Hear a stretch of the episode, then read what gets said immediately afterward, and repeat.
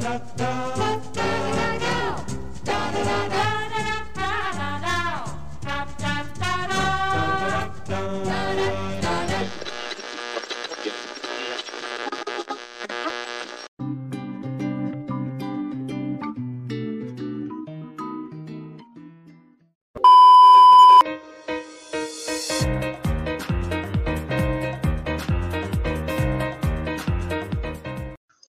Ohio, pessoal, aqui é Breno Vieira falando diretamente para o Otacast, podcast do canal Otaken. Olha, esse é, áudio que eu estou gravando agora, ele também vai servir para os vídeos do, do canal. Por quê? Tava muito difícil de eu conseguir fazer um, é, um vídeo tipo, caprichadão daquele jeito que eu tava fazendo e manter minha vida pessoal, meus trabalhos, e é muito difícil a gente poder contar com outras pessoas também para estar tá participando no canal. Então acaba que eu tive um tempo sabático, né, do, do, do canal Otaken. Lancei até um vídeo falando sobre o Hotline Miami, mas ali naquele vídeo eu vi que não dava, né, para mim continuar com aquele ritmo de, de postagem, de, de filmagem então eu juntei com, com, com a Luli, o Andrei e a Naná, que é os cabeças que me ajudam aqui, é para a gente conseguir um formato que atendesse tanto a nova demanda do podcast quanto a demanda do pessoal do canal. É, então acabou que a ideia a gente se resolveu lá e vai ser assim agora é, de uma ou duas vezes por mês nós vamos juntar a galera toda para fazer o podcast normalmente, como é, eu mesmo tô postando, né? Porque a, as postagens estavam meio fora de ordem, mas agora vai ficar mais ajeitadinho. Porque é difícil, como você sabe, mesmo na pandemia e a gente trancado dentro de casa, às vezes é difícil a gente conseguir juntar todo mundo no, no mesmo dia, no mesmo horário, porque tem uns que trabalham fora, uns igual eu trabalho em casa, é, outros têm outros compromissos e acabou que nós vamos fazer aquela reunião com todo mundo, aquela baderna que vocês estão gostando, uma ou duas vezes por mês. Mas durante esse processo nós também vamos ter esses mini podcasts que nós vamos falar sobre um, é, vários assuntos é, e também passar essa mesma gravação em formato de vídeo lá para o canal. Então, é, galera, eu espero que vocês consigam se adaptar aí, porque nós estamos tentando fazer o máximo, né, para poder é, conseguir trazer vocês de volta, né? Que o pessoal tava falando muito, ah, cadê os vídeos do canal e tal e continuar mantendo a qualidade doida nossa aqui das reuniões. Você sabe que a gente fala muita besteira aqui no podcast.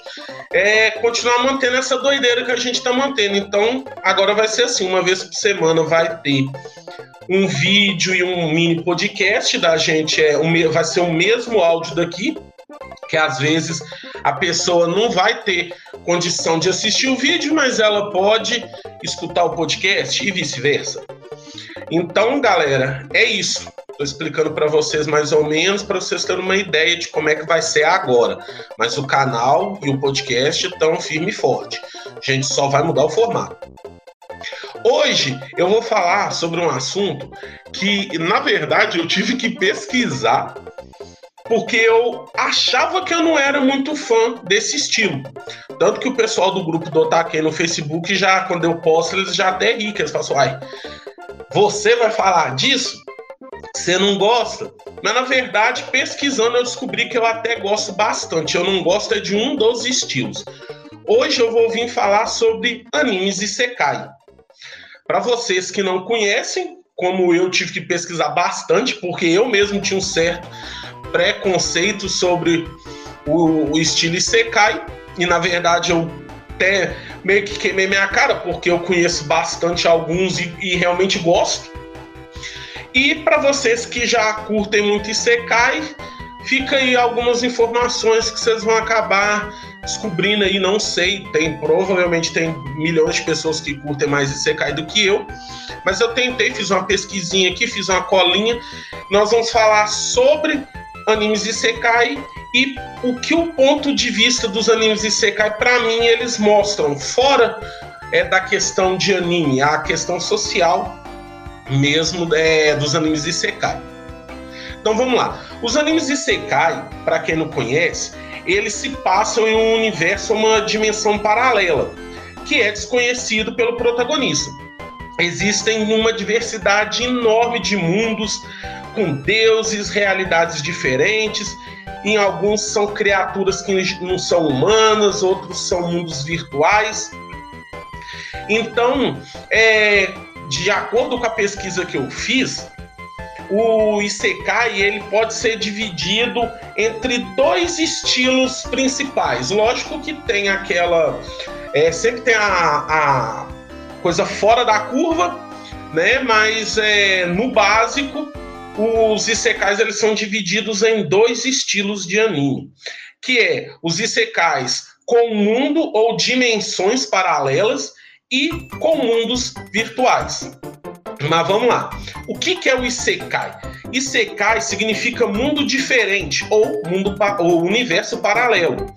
Ele é um termo que surgiu para definir esse gênero de anime, mangá, jogos e principalmente light novels, porque apesar do, do pessoal é, se fixar muito nos animes e no mangás, muitos isekais, principalmente pelo que eu estava pesquisando, eles vêm sim das, é, das light novels. E é de lá mesmo que ele surgiu, a origem mesmo foi nas light novels. Então, é, esse termo ele mostra que o protagonista ele fica preso em um mundo ou em uma dimensão. Aí nessa pesquisa eu fiquei olhando e falei: poxa, se sair da sua dimensão e ir para outra, pode ser considerado, é considerado na verdade o gênero Isekai. Então a obra Alice no País das Maravilhas de 1965 pode sim ser considerado um Isekai, um Isekai de mundo paralelo né? Não do mundo digital, porque naquela época, né? Então, até Alice no País das Maravilhas é um Isekai. Só que o que que acontece? Ultimamente, os gêneros Isekai, eles estão é, focando muito mais no mesmo. É, por exemplo, Harem é esse o estilo de Sekai que eu tinha esse preconceito, porque eu não gosto de Eti, nem Hentai, é, é, é, são estilos que eu passo bastante longe. É raro eu gostar de um. E esse estilo, eu achava que Isekai era isso. Ah, é o cara que vai para outro mundo e tá cheio de waifu garrada com ele. Mas não, pesquisando eu fui ver que realmente tem inúmeros Isekais fora desse padrão. Mas o porquê está ficando muito mais famoso agora Isekais desse tipo, né? Isekais de, de, de harem. Mas Isekai não significa só isso. Foi uma coisa que eu aprendi pesquisando sobre Isekai. Geralmente, esses protagonistas desse gênero, eles são Nietzsche. Nietzsche ou Hikikomori. Nietzsche é é aquele cara que ele não consegue fazer nada de bom ele não trabalha, ele não tem perspectiva de vida, tanto que o, o, a série da Netflix que eu gosto muito, eu vivo falando dela no podcast, que é o Alice in Borderland, ele era um Nietzsche. Ele só fazia jogar e mais nada. E o Rick Komori, é, Rick Komori, como é, o pessoal já está acostumado, é aquela pessoa que tem um distúrbio psicológico que ela não consegue sair de casa. Ela sente a, a extrema necessidade de diminuir a esfera de mundo psicologicamente dela, que é, o universo dela se baseia ou na casa ou até mesmo no próprio quarto, em situações mais sérias. Aí geralmente esses protagonistas são assim, eles são Nietzsche, Komori, gamers, ou um, um assalariado que é transportado para um universo paralelo após morrer, ou após ser invocado, ou após encontrar uma espécie de portal. Um dos meus jogos favoritos é o Nino Kuni, e o Nino Kuni realmente é isso, só que é um menininho, é isso que difere. Mas ele também vai para outro mundo. Todo protagonista de Sekai, ele é sempre aquela pessoa que de alguma forma ele se sente deslocado no seu mundo, seja de forma social, física ou até psicológica. geralmente esses animes de Sekai, eles é, se passam em mundos de fantasia, com magia, elfos, monstros, anjos, bruxas, que é o que mais comum é, nesse estilo. Por quê? porque é uma coisa que realmente difere da nossa vida. Apesar que tem os é, Isekais, como eu falei, de mundo digital, mas mesmo assim o mundo digital ele é extremamente diferente do nosso. A ideia do Isekai é se passar, é, a história se passar numa sociedade, num mundo realmente que faz a pessoa que, é, que foi transportada para lá ou renasceu nesse universo, ela seja considerada o quê? Uma, um literalmente um estrangeiro. É essa a sensação. E, como eu tinha falado, eles podem ser divididos em é, dois subgêneros, que é o Isekai Teni, que é a, tran a transição para outro mundo, como Ninokuni, como Digimon. Quem imaginaria que Digimon poderia ser considerado um Isekai? Porque na época que lançou Digimon, é, não tinha esse gênero assim firme. Era um anime que os meninos iam para outro mundo. Tinha Digimon, Monster Ranger, é, tinha os outros antigos também, assim, mas é, não, não tinha essa coisa, ah, este anime é gênero Isekai. O Isekai surgiu não, é, não tão na época do Digimon. E tem o Isekai Tensei, que são reencarnações para outro mundo. Como o que eu mais gosto, que é o Yo, Yo, John Senki, que também é conhecido como a Tânia The Evil, que é aquele assalariado lá, que ele era cruel com as pessoas, aí meio que mata ele. No momento da morte dele, ele é, meio que renega ao Deus, né? Ao X lá, como ele chama, e ele reencarna num mundo muito assim, é baseado na Alemanha, na guerra. É, tipo, é muita viagem, mas é muito bom.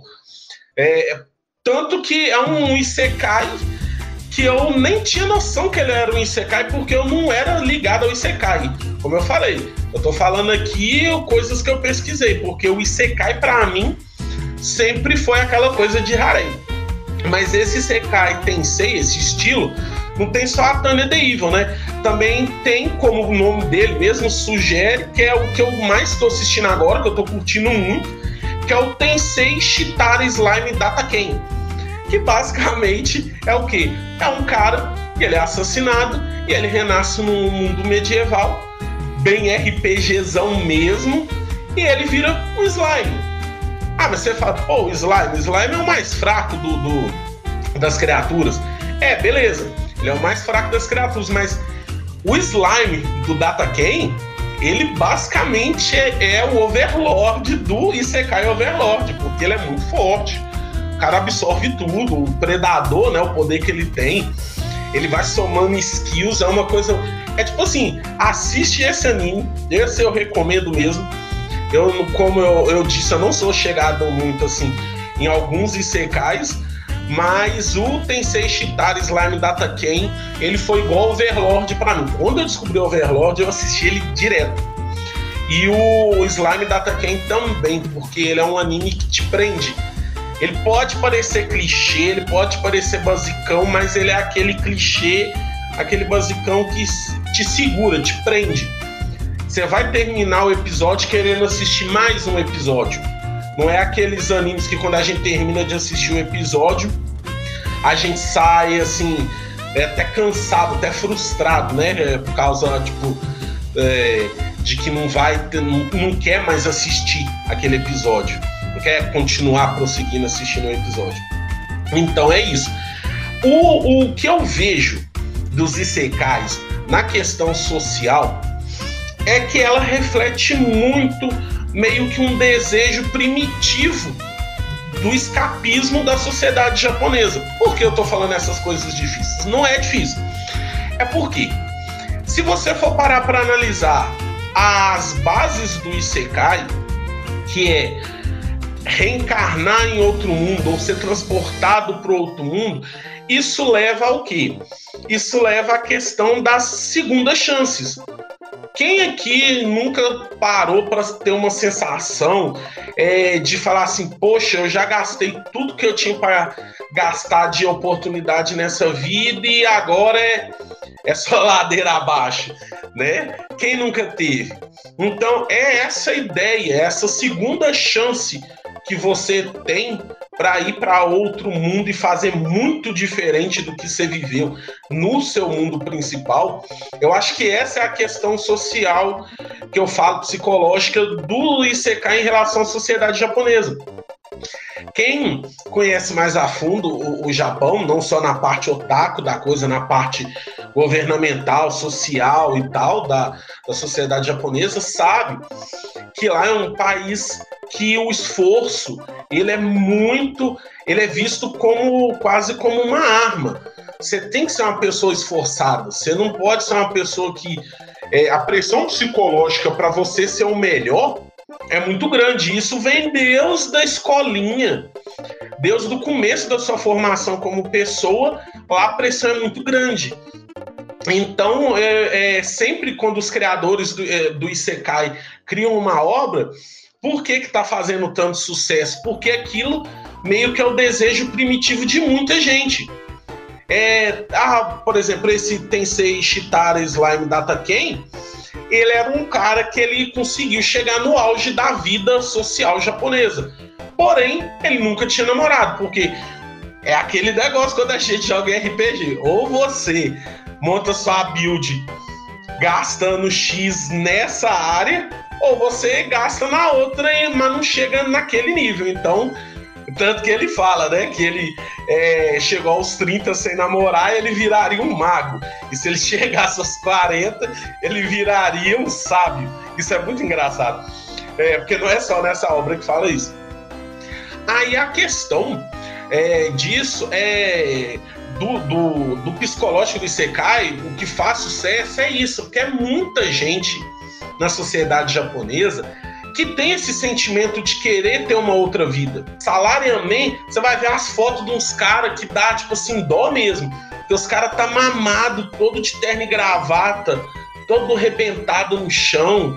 Então, é tipo assim, tá ali no. tá só trabalhando. A vida do cara é uma formiguinha, o cara é para trabalhar. Então, esses criadores de Sekai, provavelmente eles tiveram esse sentimento. Quem que nunca teve um, esse sentimento de querer ir para outro é, universo, recomeçar. É muito mais fácil você recomeçar do, do zero e para outro canto e tentar de novo do que você recomeçar a fazer mudanças próprias na sua vida, né? É meio psicológico isso, mas a verdade é essa. Então, por isso os ICKs fazem tanto sucesso. Eu recomendo vocês a pesquisarem muito mais sobre Isekai. Eu vim só falar um pouquinho aqui, né, para fazer vocês acenderem essa vontade de assistir o Isekai, porque eu mesmo me surpreendi. Eu não era a pessoa que eu gostava, mas eu acabei pesquisando e eu vi que muitas das coisas que eu gosto são Isekais. E esse escapismo, né, a gente chama de escapismo, essa coisa de é, tentar outra chance em outro mundo, dá pano para muita obra. Obviamente que vocês vão fazer igual eu, eu vou dividir. Eu passo longe de Eti. Esse trem do cara que vai para outro mundo e sonha em ter um isso pra mim é, é, é, é coisa de, de, tarado, doido que não arruma ninguém. É o cara que tá desesperado. Então, é, isso aí é uma coisa. Isso já não, pra mim, Isekai Eti, ele já passa de, de da questão do escapismo mesmo. Isso aí é o cara que quer ser o máximo. E ninguém pode ser o máximo em nada. A gente é sempre a, a média base mesmo. E olha lá, né? Então, galera, fica a dica aí para vocês assistirem Yojon Senki, que é a Tanya The Evil, o Tensei Shitara Slime Data Ken, o Overlord, não sei se vocês já assistiram, o cara fica cinco minutos escolhendo buff. É uma coisa assim maravilhosa. Vocês têm que assistir. E para quem já conhece, e quer pesquisar mais sobre essa questão que eu falei da, da sociedade japonesa e tal, é só procurar lá Salariaman, Nietzsche, só jogar no Google que vocês vão achar tudo certinho. Galera, eu agradeço vocês por terem escutado até aqui. Espero que vocês tenham gostado desse formato. É o formato que a gente vai tentar manter para poder atender ao pessoal do canal e ao pessoal do podcast. Então, é, suas eh, sugestões, tanto no canal quanto no podcast. Entre em contato com a gente, se junta lá pro grupo. E é isso aí, galera. Agradeço muito a, a vocês terem escutado até agora. Então é isso aí e até o próximo. Eu acho que semana que vem, nós ainda estamos olhando a ordem, eu fui o primeiro, que é para mim testar para ver se vai dar tudo certo. Eu não sei se vai ser o Andrei é, semana que vem com a gameplay dele, falando de jogos, ou a Nanako ou a Luli, mas vai ter um de nós aqui semana que vem. Ou eu mesmo, né? Vai, quem sabe. E vocês podem ficar tranquilos, a baderna do, do podcast ainda vai acontecer, só que vai acontecer uma ou duas vezes por mês. Então, galera, muito obrigado e até o próximo. All the DJs say one's on its way. It's the cream of the crop. It's the thing of the pops. Here's tomorrow's top tune today.